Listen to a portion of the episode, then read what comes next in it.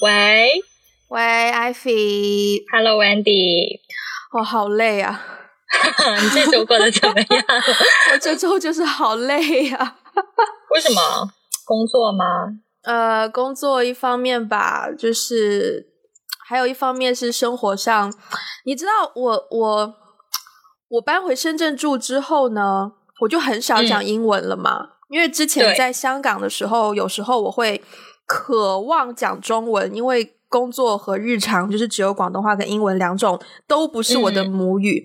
但是回深圳之后，就反而有太多的机会讲中文，有时候甚至会，你知道，渴望讲英文的有这种感觉出现。然后最近这两天不知道为什么，就上天突然赐给我很多这样的机会，就是 就是上天突然掉下了一个什么？就是在就是在在路上，就是就是会遇到那种掉下了一个外国人，掉下了很多外国人，很多外国人。你住在旅游景点吗？也没有啦，呃，有有两次是在口岸，就刚从香港过关回深圳，哦然后就排队排那个的士嘛，嗯然后呢，就就会有外国人很慌张。有一次有个女生，她应该是。对她应该是 model，但是她可能很少来中国。然后呢，她就非常的慌张，然后不断的问她，就是刚刚好排在她后面那个人，Do you speak 嗯 English? Do you speak English? 然后就是一直会自己有那种啊啊那种那种嗯嗯那种嗯表情很焦虑。然后我隔她可能差不多五米吧，然后我看到了，我就稍微大声喊了一句 “Do you need help？” 然后他就。嗯由由心而发的说了一句 “Thank God”，然后就、嗯就开始说哦，他要去哪里哪里，他要去蛇口，然后他请我跟的士司机讲那个地名什么的，然后就嗯帮一下他。然后我很久没有在深圳帮过外国人了，嗯，深圳也可可能我离开深圳太久了，我我我记忆当中深圳外国人不是很多，至少我离开的时候外国人还蛮少的。对对，然后还有前两天是在我们家附近一个比较 local 的超市，就是那种进口食品比较少。然后呢，我就看到有两个外国人，他们在我应该是欧洲人，然后他们就在跟那个一个阿姨就在用英文在问他东西，然后阿姨有没有满脸问号？阿姨就是一边一边微笑着，一边摆着手，然后就摇手，就是你知道，嗯软温柔的拒绝着。然后呢，我就路过嘛，然后我路过，然后我就也是礼貌性的问了一声 “Do you guys need help？”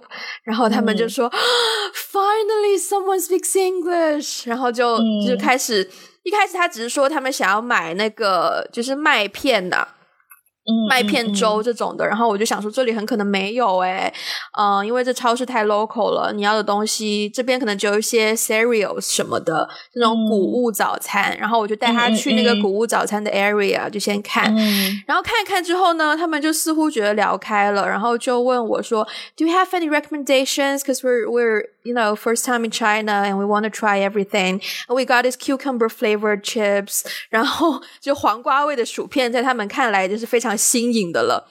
然后我就顺、顺嗯刚好那一区后面就放着你知道芝麻糊，我就跟他说，你们可以试一下这个芝麻糊。芝麻糊，你芝麻糊英文要怎么讲？我就我啊，我我好像是说 sesame sesame 什么 paste 糊 sesame paste，然后我就说我就说呃呃，就是 when I was a kid I usually take it for breakfast，然后 it's it's got a long history in China maybe before I was born，然后呢、就。乱七八糟聊了一通，然后我当时心里就在想，我为什么要聊这个呢？为什么要聊到 不小心暴露自己年龄的这件事情呢？然后没有啊，你也没有暴露年龄啊。没有，因为我很我很我有在尝试说那个品牌大概有多少年的历史。哦，对那你对品牌了解的还蛮细的。我对品牌了解不细，只是我我我有时候我的外国朋友跟我介绍一些外国产品的时候，他们都可以就是顺手。很很很轻松就捏出几个那种品牌历史啊，或者那品牌之前有过什么事项啊，所以我就、啊好可怕、啊。对对，所以我就会习惯性好像觉得我也要这样子介绍比较合理。但是 anyway，我们那个对话就就是就是聊到聊到年龄之后，就稍微大家都知道不应该再往下聊了，所以就 打住了。然后 OK，对，然后他们也就也就继续慢慢的在逛这样子。嗯，嗯那你帮助他们的时候，你会有成就感吗？一方面，你终于可以讲英文了，有点爽。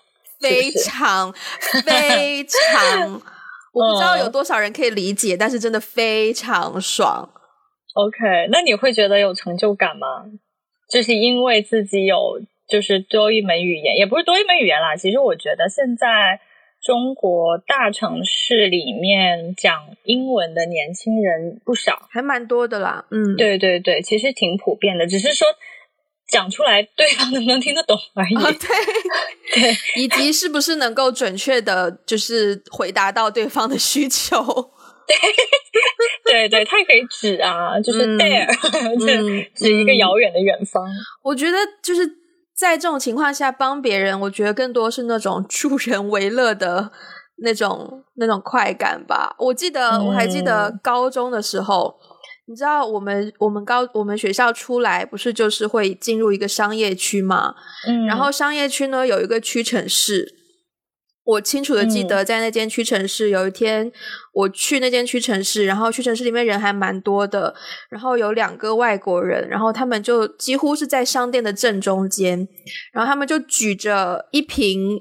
类似洗发水或是沐浴露或是护发素的东西高举，然后就嗯四处张望，嘴巴当中喊着 “Anyone speak English? Anyone speak English?” 我当时我就觉得，OK，我的英文应该 handle 得了，我就过去说 “Do you need help？” 然后他们就问我说：“哦，他只想知道这个是就是呃洗身体用的还是洗头发用的？”然后我就看到说：“嗯哦，那个是洗身体用的。”我就跟他说。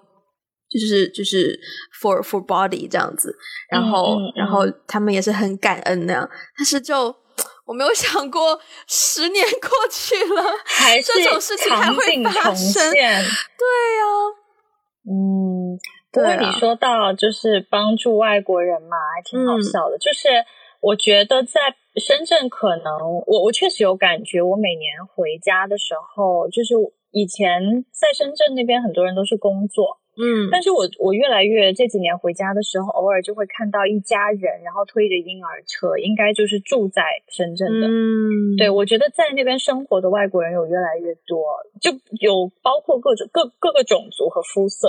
嗯然后呢，我觉得在北京很有趣，因为北京我听说有七分之一都是外国人，就是就是全常北京人口吗？全北京常住人口，哇，就不包括暂住啊，常住人口里面有七分之一都是外国人，所以其实外国人的比例非常的高，很然后而且欸我住的这个，嗯，我住在一个很 很破的一个小区，嗯但是我住的这个地理位置，外国人非常多，就是因为附近有一些大使馆，哦然后他们就会过，来这边吃饭啊什么的。嗯所以我我住的这个附近呢，外国人密度非常高，就有的时候你会很恍神，就比如说路边有一个卖卖菜的阿姨，然后周围突然就是涌涌涌进一波外国人，哇哦就你就会觉得你生活在一个平平行时空里。哇哦，然后，但是这里的外国人的需求也很搞笑哦，就是我记得有一次，呃，我跟我的室友竹子，我们两个人就是去去去健身，嗯然后从那个健身馆出来，突然就被一位呃，就是中年女子，就是一个一个外国人，对，现在现在很很谨慎，就是说人家中年都要觉得很没有礼貌的样子。嗯，因为好像我们也很靠近中年，对对对，就是对，就是被一位呃年长女子嗯叫住，然后呢就突然问我们说，Do you speak English？然后我们说、嗯 Yeah，然后他就说。How to say onions in Chinese？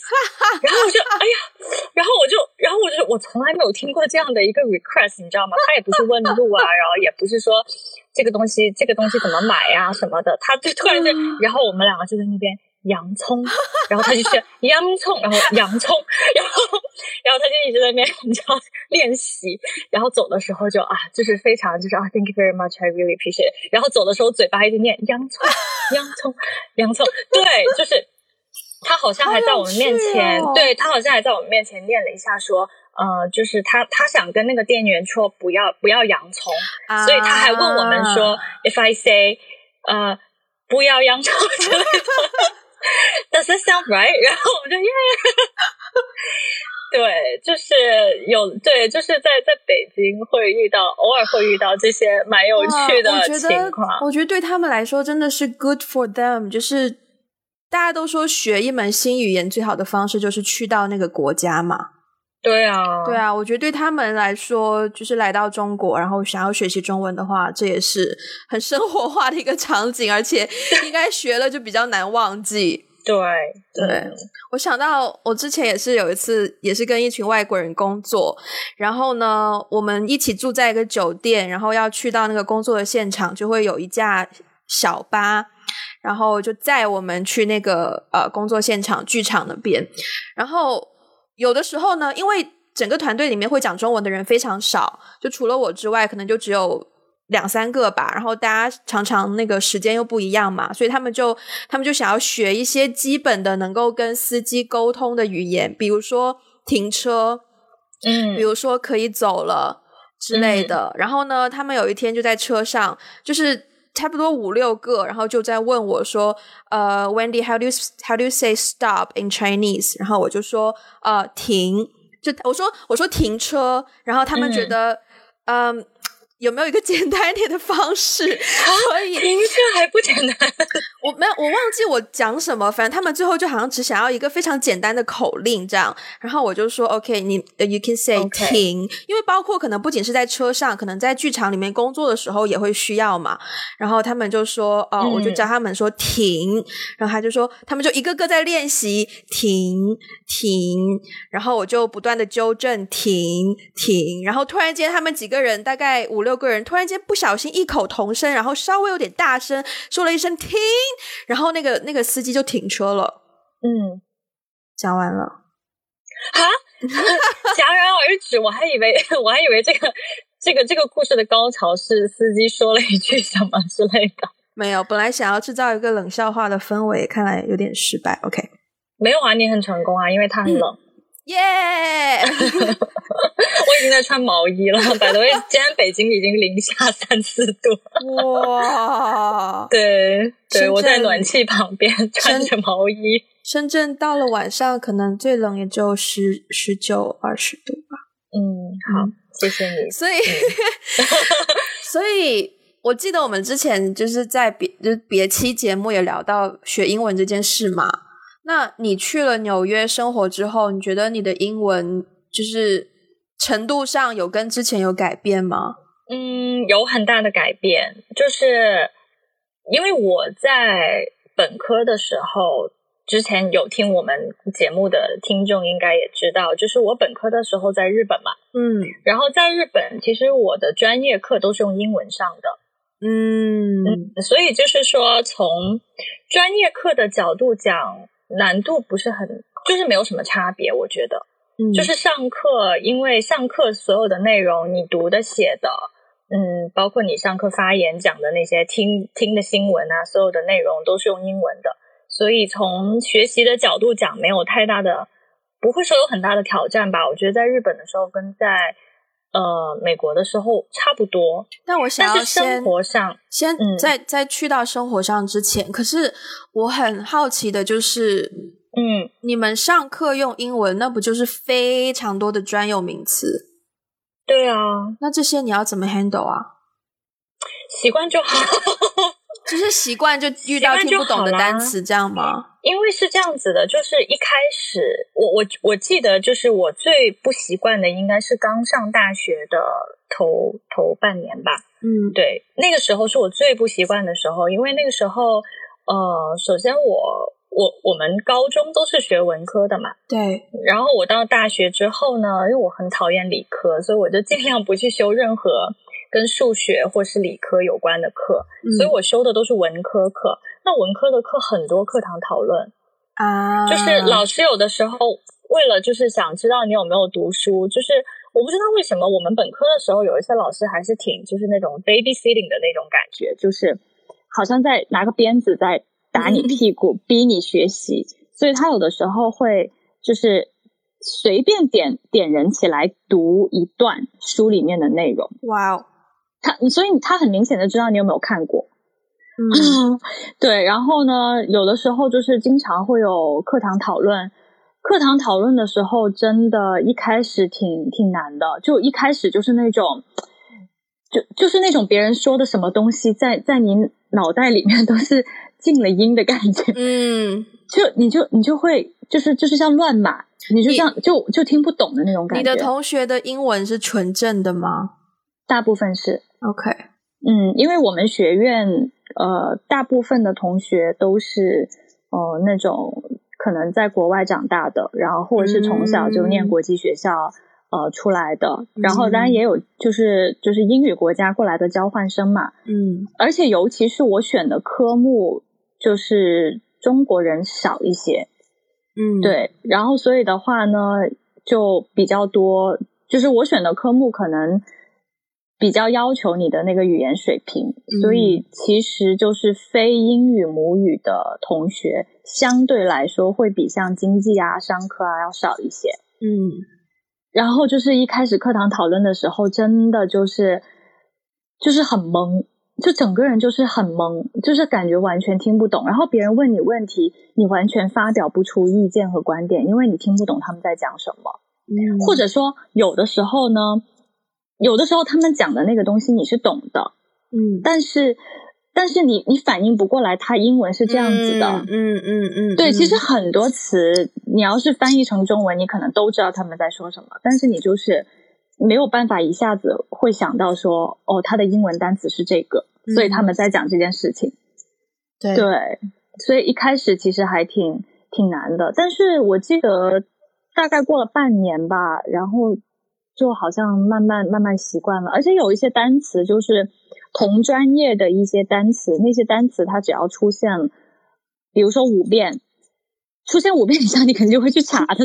你可能是在第一遍，是对第一遍不懂没关系，然后出现两三遍，你就觉得嗯，这个单词好像是一个挺重要的单词，你就会去查。对，然后你查着查着，慢慢慢慢你就你就懂了。对对，所以其实专业单词反而就是说还好，因为来来去去你的这个专业，其实这些词你你大概搞明白了以后，就会常常出现，那些就会常常出现。嗯对，所以后来就慢慢觉得还好了。嗯嗯，，OK，那生活上呢？生活上差别非常大。我以前对就是在在日本的时候，虽然上课是用英文，但是生活你还是要讲日文的嘛。嗯对，因为日本人就是英文也不是很好，然后那所以就会习惯性说你在外面买东西、吃东西、逛街、玩什么什么的，你你大概会会会会一些基本的日语，然后你也大概会知道这个东西日文怎么讲，就是我说生活性的一些东西啊，嗯你大概会知道这个东西日文怎么讲。而且我觉得对于所有会中文的，就是华语的同学来说，汉字你一眼看过去就知道是什么意思啊。嗯，对啊，对，因为你完全你看得懂汉字啊，所以它你即便不会念，你也知道哦它是什么意思，你就生活上 handle 还挺挺挺好 handle 的。嗯，然后但是英文呢？对，就是我到美国以后，我发现，呃，生活上的词汇非常的匮乏，就是我常常不知道，就是这些东西怎么说，或者是说，呃，他们那边的习惯是什么样子的。对，就是很多到那边生活了以后，尤其是你开始租房子啊，然后你开始去呃去银行办理各种东西啊，然后你你家这个坏啦，你要找房东啊，你要跟楼下物业去交涉一些什么东西的时候，对，包括给 tips，就是你要给百分之多少，每个州也不太一样。然后就是很多这些东西之后，就突然会到一个呃阶段，觉得说，哎，我英语好像不是很好，我要练习一下。对，天哪！你嗯刚你刚刚说到就是租房子啊，然后租房子这个我也不敢想象哎，就是用英文去沟通的话，我现在突然间能够冒出的只是，譬如说 deposit 或者是没了。哦，我觉得我觉得就是一点跟这个有关的词汇量我都没有。但是这些其实，呃，这些倒不是难的，我觉得这些倒是挺好上手的。我我觉得我我经历里面让我觉得最最有挑战性的就是，之前可能我有在，我不知道有没有在之前的节目里面提过，就是我在美国住的时候，有一段时间我住在一个。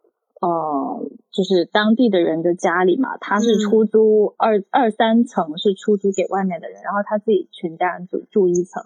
然后我觉得那个房东有点 racist，嗯，就是对，因为我们楼上是三是是美国人，然后我们中间这一层我们几个人是外国人，然后但是他自己本身也是外国人哦，就是房东自己本身也是一个一代移民，只不过他来来。比较早而已，就是到美国来比较早而已。嗯，然后我就觉得他总是在，就是找我们的茬。嗯，对，然后就我就觉得他挺 racist 的，而且有的时候对我们非常不客气，所以有的时候就要跟他吵架。有吵？我觉得吵，我觉得吵架才是最难的。有吵过？很没有气势。呃，吵过，吵过，但是后来就是怎么说呢？当然，我们不是说。大吵怎么样？我们也不敢跟人家大吵，但是就是会会有会有不愉快的时候，嗯，不会不会到大吵，对，不会说到大吼大叫，但是就是会有非常就是不愉快的时候，然后他还就吵到后面，他就跟我们在那边说，Don't talk to me like that, I'm the landlord。哇哦，对啊，其实我们也没有说些什么，我也没有骂脏话什么的。嗯，哇哦！那我发现，我除了在有的时候愤，我我我很奇怪，我有的时候愤怒的时候，我就会很直接用我的第二或第三语言去去表达情绪。哎，我好像也是，有的时候是，对，有的时候是，就是，但是我也在，我也我也我也思考过，为什么愤怒的时候会用，呃。不是母语来表达，对，因为可能母语表达太直接，就是那个冲击对我来说太大了。就是我想委婉的，怎么说呢？就是我想把话，我想传达我的愤怒，但是呢，我又想要委婉的传达，就是我不想那么直接的把我的情绪丢出去。如果用母语表达的话，你的情绪很很直接就会出去，但是我觉得用外语不会。嗯。嗯，我我真的是有的时候真的会，就比如说我，嗯，你刚刚讲的这种情况，呃，我我倒是可能不是一样的一样的状况，但是我在遇到一些比如说不公平的被不公平的对待啊，或者是被就是愤怒的时候，我也会想要就是骂英文，对。嗯，好神奇哦！对，但是在美国我不是很敢，因为我觉得对方很凶。我天呐，我这个气势，我这个身高，这么的，对我觉得，我觉得会耶。就是我，我，我以前觉得说，你的气势很重要，要稳住，不能输。但是我到了，我到了美国以后，首先我在日本生活的时候没有愤怒过，很少，很少。微乎其微，因为日本人不会使我愤怒。嗯，对，因为服务态度各方面很好，没有什么事情会让你觉得被不公平的对待啊，这样这样。嗯，但是到了美国以后会，其实在美国那几年还蛮常遇到的。我我也不好说，我不想给对方贴一个标签，说他们就是在种族歧视。嗯，但是我你知道，就是当。当你被不公平对待的时候，然后对方是一个跟你种族不一样的人的时候，你真的会去想，你真的会想说他是不是种族歧视？嗯，对。然后，而且我我自己也会觉得说，比如有的时候上课啊，或者是大家在一个就是呃，在在一个社交场合当中，那亚洲人就是长得比较矮小啊，嗯，这是事实嘛？对。然后，嗯，所以的话就。真的会好像由于外形、人种、呃文化的一些差异，在一个场合里面，会使得当你是那个少少数群体的时候，而且你的外形长得又比别人要小只，就 physically 的比人家真的是小只的时候，会有那种压迫感。嗯，对对，可能也不是语言的问题，但是就是这种。外形上的不同会给人带来一种天然的压迫感吧，我我会有这种感觉。你会不会很有欲望想要把英文可以讲到像 native speaker 一样？会啊，会啊。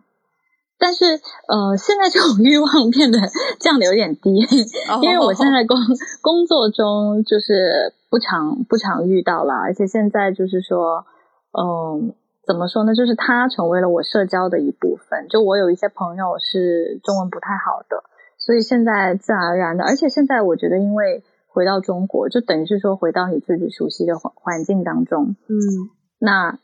讲英文，或者是说你的外国朋友，他们其实是处在一个不能说劣势吧，但他们就是少少数群体嘛，对，所以你很自然而然的会有一种就是哦，想要去帮助他们，就是你你在中间，你是一个桥梁这样子的角色，嗯，那其实好像在这个角色当中，我我不会说有那种很强烈的欲望，说我一定要把就是外语说的跟他们一样，但是我在美国的时候有。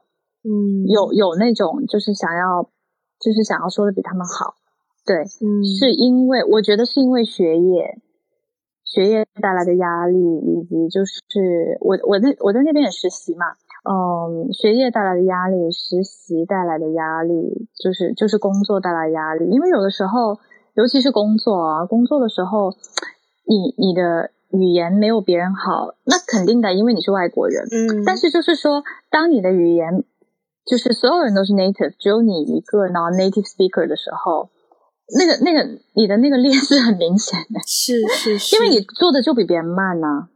可是对，如果在美国的话是没错，但如果是不在美国的话，你的劣势就变成你的优势了。对对，应该说就是在非英语国家吧。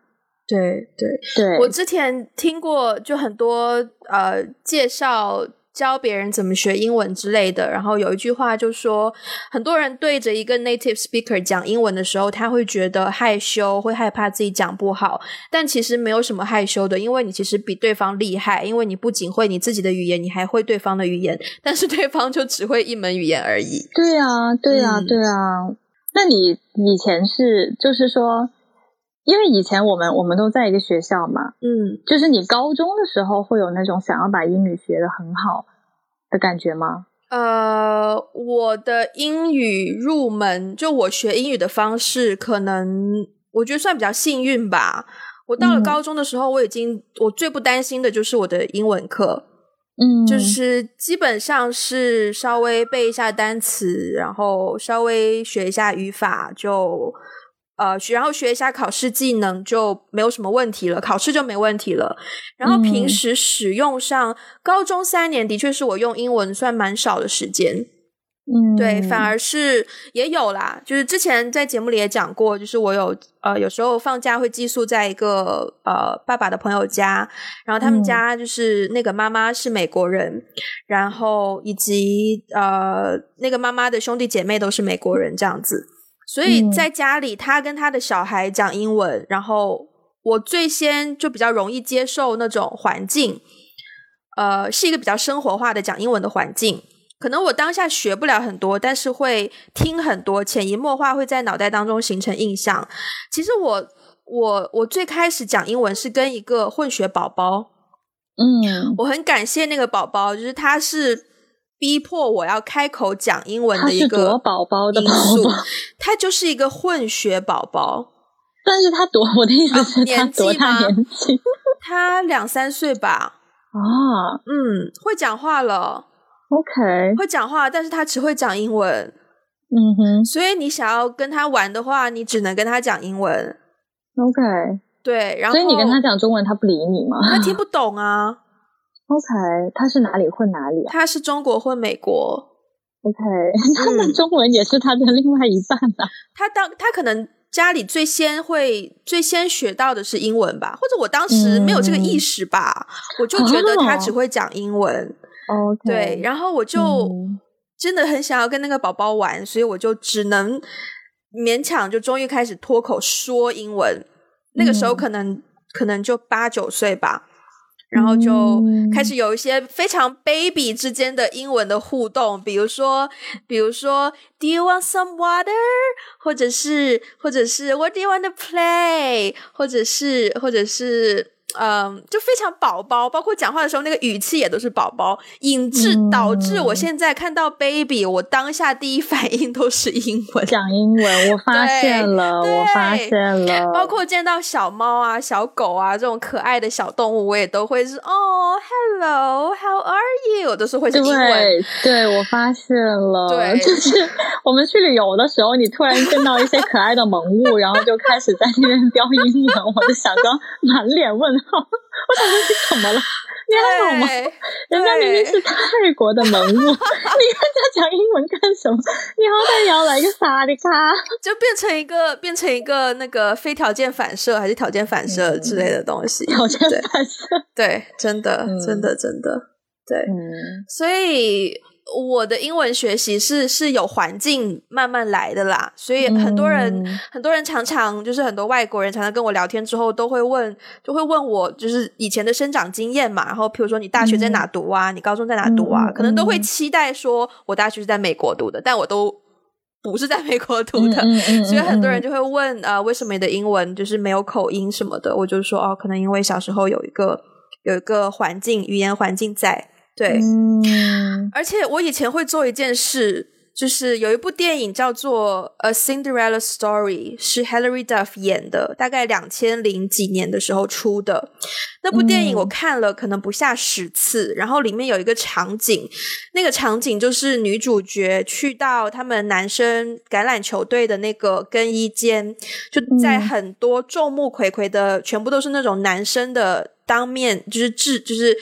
众目睽睽之下，然后就对这个男主角说了一大串，就是不像是骂人，但是也是一种很有气魄，对，很泄愤的那种。你知不知道我不能够再等你，是因为怎么怎么样，怎么怎么样？你不能够只是像一个懦夫一样站在那边之类之类的。但是这一大串是用英文，然后我当时你背下来了吗？我很努力的去背。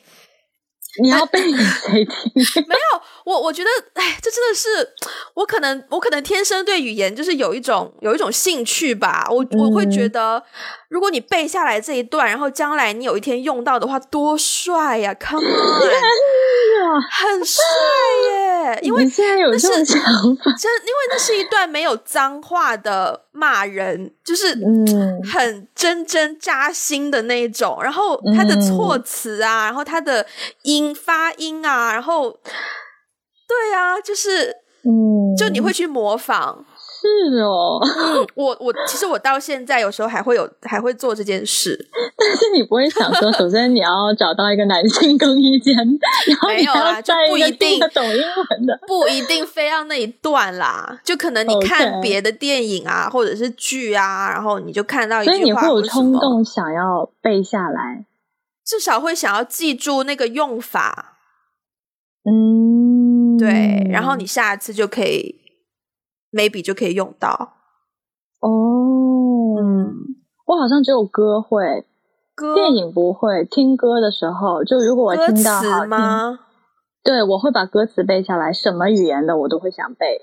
啊，可是歌词很多语法是完全错乱的耶。没有关系，我就是想唱那首歌。啊，对我可能不是说为了学语言吧，但是就是有一些好听的歌。嗯，如果是英文的话，我会希望它。如果我喜欢那首歌，我会希望那首歌的歌词我都都可以听得懂。然后，如果是一些我不是那么熟悉的语言的话，我就靠自己死记硬背。比如说日文吗？对，日文我还背过一首台语歌。哇，嗯，就是苏打绿的《无眠》。无眠哦，OK，对，然后我不会在这里唱出来的，谢谢。但是，对，但是就是遇到我不会的语言，我会逼自己，就是死记硬背。我会，嗯，我会不厌其烦的把那一句话或者那一个单词，就是反复反复的咀嚼，直到我的发音我听上去是正确的为止。嗯。你是从什么时候开始 有这个觉悟，在学英语这件事情上有这个觉悟？我啊，我真的不知道，应该比较小了吧，没有什么印象了。嗯嗯，但是我学英语也是这样的哦。我小时候学英语的时候，我我当时有个英文家教，其实我的英英文很大程度上是被他调教出来的。嗯嗯，因为我小时候。就是英文不太好，因为我很讨厌我的英文老师。对，我觉得，嗯，他我就不 说他的这个人怎么样了，但是反正就是我，我基本上就是喜欢哪个老师，我那科就非常好；我讨厌哪个老师，那科就特别差。嗯，然后后来因为我英文不是很好，然后我家里就给我请了一个英文家教，嗯，然后他就是让我背，呃，就是为了考试呢，他就会让我背。呃，那个新概念，你还记得新概念英语吗？我记得，太可怕了！就是新概念英语，我从什么第一册到第四册，就是基本上每一篇文章都背过。我没有学过新，我好像没有怎么学过新概念。哦，不重要，不重要，不重要。对，但是他还会让我背一些名著。天呐，他还会给一些就是 《老人与海》，初中开始读《老人与海》，觉得好无聊，想说天呐。一个老人就在那边打鱼，好无聊。然后，但是他会去，他会让我去，就是节选一些英文的那个名著，然后会节选一些段落让我背。嗯，然后我就是这样子背，而且他那个时候会非常注意纠正我的发音。就是你记得我们以前，我不知道你初中的时候，就我们以前小时候学英语的时候，首先我们每一个人的英文名都是嗯老师随便取的。对。随便，真的是随便。然后，所以就比如说一个班里就会出现很多重名的，对，然后而且非常多，Peter 有很多，Linda 有很多，我的天啊，无数个。对，然后，然后呢，就是因为老师自己发音也不标准啊，所以就是，嗯，他可能也不知道怎么教我们去读音标，去正确的发音。但是我那位英文家教他。他就是发音还挺标准的，他发音蛮标准的，所以他真的是逼我学读音标，嗯，对，然后逼我就是说你这个音标就是它应该怎么发音，长音短音怎么怎么样。所以我其实刚开始学英文，应该应该说是启蒙吧，其实是从他开始的。等于你是还蛮系统的在学的。对我有很系统的学过，嗯，我发现兴趣真的很重要诶，因为我可能最开始接触到英文，就是接触到那个美国家庭，这是一方面，然后另一方面是也是因为跟他们在一起，然后我们经常看电视啊，我当时在就那时候在海口也不会看呃大陆的节目，我会看就是我爸会给我买非常多迪士尼的动画片，嗯，所以你是个超级迪士尼粉。我呃还蛮粉的，嗯，然后 然后那时候那些小伙伴我们一起玩的时候，他们看的会是就是呃星球大战呐，或者是像我刚刚说的那个 A Cinderella Story 啊，或者是就这种青少年的美国电影，嗯，对，所以可能看那一些啊，我现在才想起来，我当时看那些是没有中文字幕的耶，天哪，你好厉害哦！但是我可能也就看看个三成三四成懂吧，可能也看不到非常。其实我觉得你你看三四成懂，也说明你懂了七八成，因为因为我觉得他们这种电影剧情很好懂啊。哦，也是啦，也是啦，对啊，所以可能那个兴趣就还蛮，可能我当时就容易产生一种感觉，就是哦，讲英文的东西都很有趣，嗯，所以就会更愿意去。用英文的途径去接触更多的东西。嗯嗯，你学英文的方式，就是你学英文的动机和方式，跟我真的还挺不一样的，蛮不一样的。对，嗯，对我还蛮我嗯，我还蛮感激，就是这一点的兴趣导向。我也觉得，我也觉得，其实兴趣才是我们学习的，我觉得才持久。对，真的真的，包括我现在也还会有一个持续学习的状态，就是你知道，去国外餐厅，或者说不用去国外了，在香港的很多餐厅，就常常会有一些非美国的，可能是呃欧洲各种国家，或意大利或越南，就是不同国家的餐厅，然后它的菜单呢，通常都是英文的。嗯，包括我第一次去英国的时候也是，我当下看着一份纯英文的菜单，我被迫拿出手机字典一个一个查，因为你真的很百分之九十你都看不懂，然后你没可能问别人一个一个跟你解释，你只能靠自己。然后有的时候你就会说哦，就只点自己看得懂的，比如说 fish and chips，但你不能，但是你不能总是点 fish and chips，所以你会再去挑一下，看到哪个单词好像比较眼熟，你就查一下，然后发现哦，原来是原来是认识的，那就那就点这个好了，就还蛮经常是到现在也是一个持续在学习的状态，对对，但是我觉得点菜真的非常非常难欸真的。真的非常难，因为因为首先它很多词真的就不是英文，对，就比如说有些意大利菜、法菜什么这个菜那个菜，它本身就不是英文啊，它只是变成英文单词而已，所以你还是不知道这个东西是什么。对。然后，而且我我的话，就是我以前点菜的时候，我我都会，我不会查哎，我想说，我看我今天的运气怎么样，点到什么是什么。那如果我点上来一盘屎，你办那也没办法。对，就是但是但是呢，通常我基本的单词，就比如说你你到餐厅，你总是能看得懂 appetizer，对，然后 entree，对然后 dessert，哎 it entree 是什么意思啊？就主菜嘛。不是 main 吗？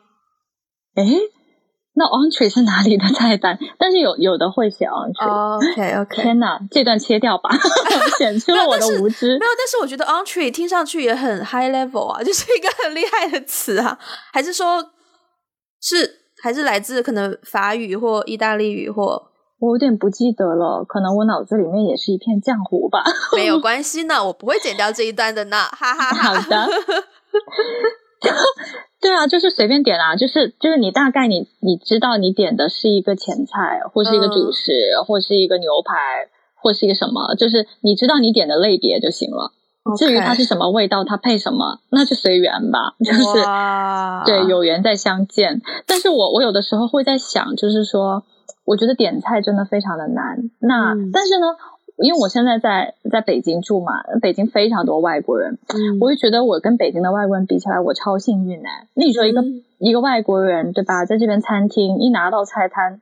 没有照片，而全是中文，而且而且而 且上面写了一个夫妻肺片，还要是拼音，哦，不是不是不是，这个还蛮好笑。但是不是？但是我想说，夫妻肺片，请问他要怎么理解？就是你说他查夫妻肺天片，他可能就查到了，对吧？就是你没对有办法，husband 解 and wife 释。lunch slices，然后对呀、这到底是什么呢？这到底是什么呢？哦，这个真的深有感触哎。夫妻肺片算好的了，因为它比较常见，有一些餐厅可能已经更正了。但是常常呢，啊你会见到一些很奇怪的菜名，譬如说什么嗯翡翠碧玉这种东西。对对对，还有你连毛血旺，你连中文都不知道，毛血旺它也算是一个很常见的菜，可是就是 有一些非常奇葩的菜名，他就会你连中文都不知道那是个什么。你说嗯翡翠碧玉，对你真的不知道是什么，你还要再跟外国人解释的话，你是难上加难。对，还有贵妃鸡，贵妃贵妃鸡是是用酒去腌过的吗？对，所以叫哦杨贵妃嘛，贵妃醉酒啊，所以就是用酒腌过的鸡。那你说他要怎么理解？贵妃要怎么翻译？他就很奇怪。哦，然后你就要又再讲一个典故，对，好累哦。但是我会蛮累的，所以我其实有的时候带，有的时候也会有一些外国朋友来找我啊，然后想他他们就很坚持一定要吃 local food，但是我就很累，就是很心累，因为非常因为我不明白。我非常不知道要如何解释这个典故的背后嗯到底是什么意思。嗯，对，请问一下，铜锅涮肉你要怎么讲？哦哦，我可能就会直接说就是 Beijing hot pot。啊？OK 嗯，对，OK OK，它确实也是一种锅，但是是我就懒得懒得跟他讲说这是铜锅、银锅还是金锅呢？然后为什么这个肉要放进去涮呢？啊。既然是做节目嘛，你觉得你有没有什么建议给一些就是想要可能已经有一点年纪了，但是还是想要把英啊什么文叫有一点年纪？就是你是在针对我们的听众吗？？No No，就是我们这个年纪，或者说 你刚才等一下，你刚才说完有一点年纪，然后你现在又说我们这个年纪，所以你是把这两个群体画上了等号是吗？I mean，就是嗯，就是啦，好的，好的。学龄后儿，对我们这个就是什么叫学龄后？哎呦，就是你没有，就是你小的时候学英文，可能你中文水平都不太好，所以你会不那么依赖你的中文嘛。那你可能学英文的动力是比较足够的，但是到了某个年纪之后，你已经非常依赖你的中文了。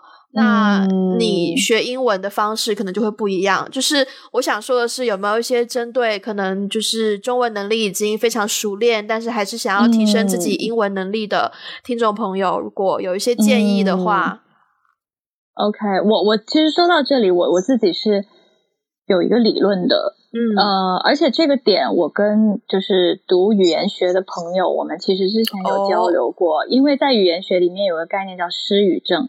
哇，失语症这个意思就是说，当呃小孩子发育到一些关键的节点，比如说五岁、十岁的时候，他发生了一个大环境的改变，他会换一种语言。那在这个他换语言的过程当中，他可能两门语。语言都是流利的，但是其实没有一门语对他来说是母语。也就是说，当他如果当一个人如果他没有母语的状态的时候，他的那个语言是没有办法学的非常非常深入的。嗯，天呐。对，就是呃，这个点是因为我以前啊，我认识一个 boy，就是 一个 boy，这个 boy，对，这个 boy 就是出现这种状况，就是他，我我曾经非常非常非常的羡慕他，我就觉得哇，他就是就是他是真正的 trilingual，嗯，我说的 trilingual 的意思不是说我我对 trilingual 的理解不是说。你会说三门语言，你就可以说自己是 trilingual 了，对，而是说你把这三门语言都可以说的像母语一样，可以随意切换，在我这里才是 trilingual。嗯，但是我后来发现，嗯，他其实对这个问题挺挺挺苦恼的。嗯，对他苦恼的原因，就是因为他觉得没有一门语言他是很深入、很深入的，口音听起来没有任何问题。就交流没有任何问题，但如果你要他写，就是他对于这个语言的背后的那个文字功底，还有他对于这个语言背后的文化理解是很浅的，就是他没有办法很深入、很深入的学习。所以后来我才开始跟呃，比如说学语言的朋友去聊，然后我才听到这个理论，嗯，是有这样的一个理论，有一个这样的说法。所以，嗯。你刚刚问的这个问题呢，我也问过我的，就是对这方面专业的朋友，他们其实说，从他们的专业角度来讲的话，其实当一个人，如果你的母语非常非常好的话，你一定能把另外一种语言学得非常非常好，因为你学语言的深度取决于你母语的深度。哇，所以，所以其实我个人认为呢，成年人的语言进步的会更快一些。哇哦，好大的鼓励哦，我觉得。对，因为小孩子是这样的，我小小孩子学语言，他顶多就是没有口音，嗯，他可能会讲的比较流利，然后他讲的没有口音，但是他的那个语言的深度的表达不一定有成年人来的那么快，因为成年人的话，他学语言，因为他的母语。他母语的那个结构是非常完整的，嗯，那当他学另外一种语言的时候，其实对他来说结构是在的，他只需要在里面塞砖头，就可以变成房子。所以就是他只需要在里面填充单词量，填充，嗯，就是说，对，填充很多东西，那他他也可以把另外一种语言说的很很深入。他可能会有点口音，对，可能听起来不是那么的流利，但是他的语言功底一定是好的。如果他母语足够好的话，哇，真的是一个很积极的、很鼓励人、很鼓舞人心的一番话。这个确实是，嗯，那我也就。不好意思，再给什么都看美剧呀，或者是什么这种这种经验还是需要的呀。我一个不小心上升了一下理论高度。没有，就也很多人问嘛，或者是问我啊，怎么样把英文提升啊什么的。然后我哦，我刚刚在我刚刚在说一些很虚的东西，你现在可以开始说一些实际的东西。我会觉得，就譬如说，我现在看，包括我现在看 Netflix 或什么，我还是会看中文字幕。但是我也会看啊。对啊，但是可能会有那个学习意识，就是可能你一边听英文，然后一边看中文，然后你听到某个单词，那个单词你不知道是什么意思，可是你很快可以在中文字幕当中找到它对应的那个翻译，然后就会有一个声音，你就会。如果那个单词多出现几次的话，其实就很容易 get 到一个新的表表达方式之类的。我觉得还是要，还是要多在那个环境里面吧。然后光听也是没有用的。其实真的，如果有心想要把英文讲好的话，就像我一样自言自语复述一下电影对白，也没有什么没有什么太丢脸的事情啊。对啊，总比你真的要开口的时候，然后发现完全讲不好要好吧。对不对？嗯，我觉得还有一个啦，就是不要害怕交新朋友。真的，嗯，我觉得交朋友这件事情，就是当你在这个跟这个跟学英语有什么关系啊？因为有的人他可能就是呃，怎么说呢？就就比如说，我们我们在在我现在在的城市里面，很多这种不同语言的活动。嗯，那有一些人可能他一看到哦是个英文活动，或是海报贴出来全部都是英文，或者是说呃他会写的很清楚嘛，就是他的这个 event 是用什么活动。那如果他写的就是什么 English only 或者什么 Chinese only 的话，他其实你的受众会很不一样。那很多人他自己其实英文是 OK 的，但是他一看到这个活动是个英文活动，那我不去了。嗯，就他可能会因为呃对于自己的语言不自信，或者是说在一个异文化、不同语言的环境当中，他他觉得不是很好交朋友啊，或怎样的，有些胆怯。嗯，对对。但是就是我觉得，如果我觉得如果你是一个很爱很爱认识新朋友，然后即便是你自己可能对于说英语这件事情不是很自信，但是你很爱交新朋友，因着你对别人的好奇心，嗯，我觉得还是可以。让自己在那个环境当中把嗯英文学好，我觉得不一定是英文啊，就是我觉得任何语言，对对对对。其实小小小的，我最近也断断续续有在学一些韩文的韩文的，对对，之前有自己买书。喂 喂喂，欧尼喂，你你是在练韩语吗？对啊。你是完全不懂韩语吗？我完全不懂，我以为你在说“喂”啊。我刚刚还想说，哎，这个信号不好吗？“喂”什么“喂 ”？好奇怪，“喂”什么？所以“喂”是什么意思？“ 喂”是为什么的意思？哦，嗯嗯，我完全不懂韩语，所以你是基于什么什么？你是认识了一个欧巴还是没有啦？之前 之前其实最开始是五年前了吧，有段时间没事做，然后就买了些韩语书，想说系统性的从从这个呃写开始入手学一学，但是后来半途而废了。可是因为经常看韩国综艺啊，然后看，然后身边有一些韩国朋友，所以偶尔会讲那么几句。而已，仅此而已。对，对，嗯，那你有想要把韩语学到一个什么地步？曾经有想到，想要学到说，至少把专业内的一些词汇都掌握起来，因为就是电影行业在韩国也很发达嘛，所以如果我会韩语的话，以后可能会多一些工作机会。但是后来我觉得还是算了吧，顺其自然吧，就是。掌握了英文，然后呃广东话跟中文已经已经蛮 有竞争力的了，而且而且更多的重心不想要放在语言，而是想要放在创作上面，所以嗯，对，就顺其自然。嗯，了解。我以为你说想把韩语掌握到可以谈恋爱的地步啊，我觉得谈恋爱我现在就可以啊。啊？就喂就可以了吗？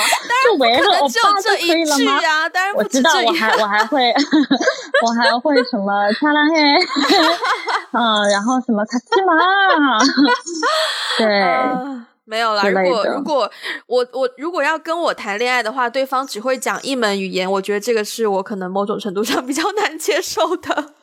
OK，OK，对，好啦，我们我们这一通电话时间还真的有点久。然后今天呢，其实我们一直忘记一件事，就是什么？我们有收到两位网友的来信哦，对对，然后今天想要借借这个机会，就是跟大家分享一下他们的他们的评论。可是我们才收到两条，就跟别人分享，会不会有点太少了？呃，希望有更多的评论纷纷到来，这样我们就可以每期都有的分享。对，对。好，首先第一条呢是来自台湾的听众，他叫做 Henry。他首先是问，请问有没有 Instagram 的公众账号可以跟粉丝们互动呢？很想看看 Wendy and Ivy 的样子。那首先我已经回复了他这一条了。然后 Instagram 的账号我们最近也开通了，如果大家搜索打个电话给你，应该就可以看到了。那另外就是样子的部分呢？呃，我和艾菲目前还是打算就是暂时走一个神秘路线，对 对，主要是不想吓到大家。对，就是也也没有到那个程度啦。哎呦，就是就是就是顺其自然吧。时间到了，就是当然会公开。然后我回信，天呐，说的好像我们在一起秘密结婚多年。什么叫时间到了自然会公开？我回信，我回信给 Henry 之后呢，他就回复说，竟然有回信！感叹号！感叹号！感叹号！感叹号！感叹号！好开心哦！我来自台湾台南，期待粉砖，我最喜欢 Wendy 的声音了。呵呵呵呵呵呵，是我自己加上去的。你你竟然把一个男性，你竟然把一个男性的留言可以诠释的这么的小公举，你真蛮厉害。没办法，就是内心太多的喜悦。嗯嗯。然后还有另外一位叫做 Susie，他说：“Hello，听到 EP 十，你们好奇听众从哪来？听到主持人说不期待得到陌生听众的来信，就更想写信了。科科，我也是在 Spotify 点下观众呃点下关注的。”台湾听众，因为 Podcast 标题跟简介都是繁体中文，一开始以为是台湾人做的节目。我想这可能也是台湾听众比你们预期还要多的原因之一。P.S. 第六集提到很不喜欢电影产业剥削年轻劳力，还把以低成本完成一部电影当成卖点，非常认同。那这一条呢，艾弗也有回复了，呃。不知道这位听众会不会再回复，但是我觉得，就这位听众可能觉得我很烦，就默默的不再回复。没有啦，我觉得能够收到听众的来信真的很开心，就至少让我们知道我们的我们看到那些在增长的数字不只是数字而已。嗯嗯，大陆的听众也可以在 喜马拉雅和荔枝上面给我们留言。是的，是的。对，这两位台湾的听众是在我们的 blog 上面。给我们留言的，对对，我们的 blog 的地址是 we got a blog dot com。那现在如果你是呃海外听众的话，呃，在这个 Instagram 账号会发现有个链接，那那个链接下面呢，除了我们博客的那个链接之外呢，还会有我们的在不同平台收听我们 podcast 的链接，希望可以方便你们分享给更多你们的朋友。嗯，哇，现在好像最后这一串话已经越讲越顺了，你知道？嗯，我也发现了，完全不用对稿的，就是在你脑海里自然的。真的，真的，真的。然后呢，我也发现我们在 iTunes，就是 Apple Podcast 得到了两个评分，都是五星。虽然没有留下评论，可是看到这样的评分呢，也是对我们意义重大。嗯，看来我们每每每次就是号召大家给我们点赞，还是有用的。感恩，感恩。好，那我们这一通电话最后的最后，我要替呃，万一就是我后期做的不够好，我要替大家道歉，就是有一些杂音，可能没有办法消除的很干净。但是还是那句话，希望有一天可以升级我们的设备，然后给大家带来更高品质的节目。嗯嗯，好，那我们今天就先这样喽，下次再见，拜拜。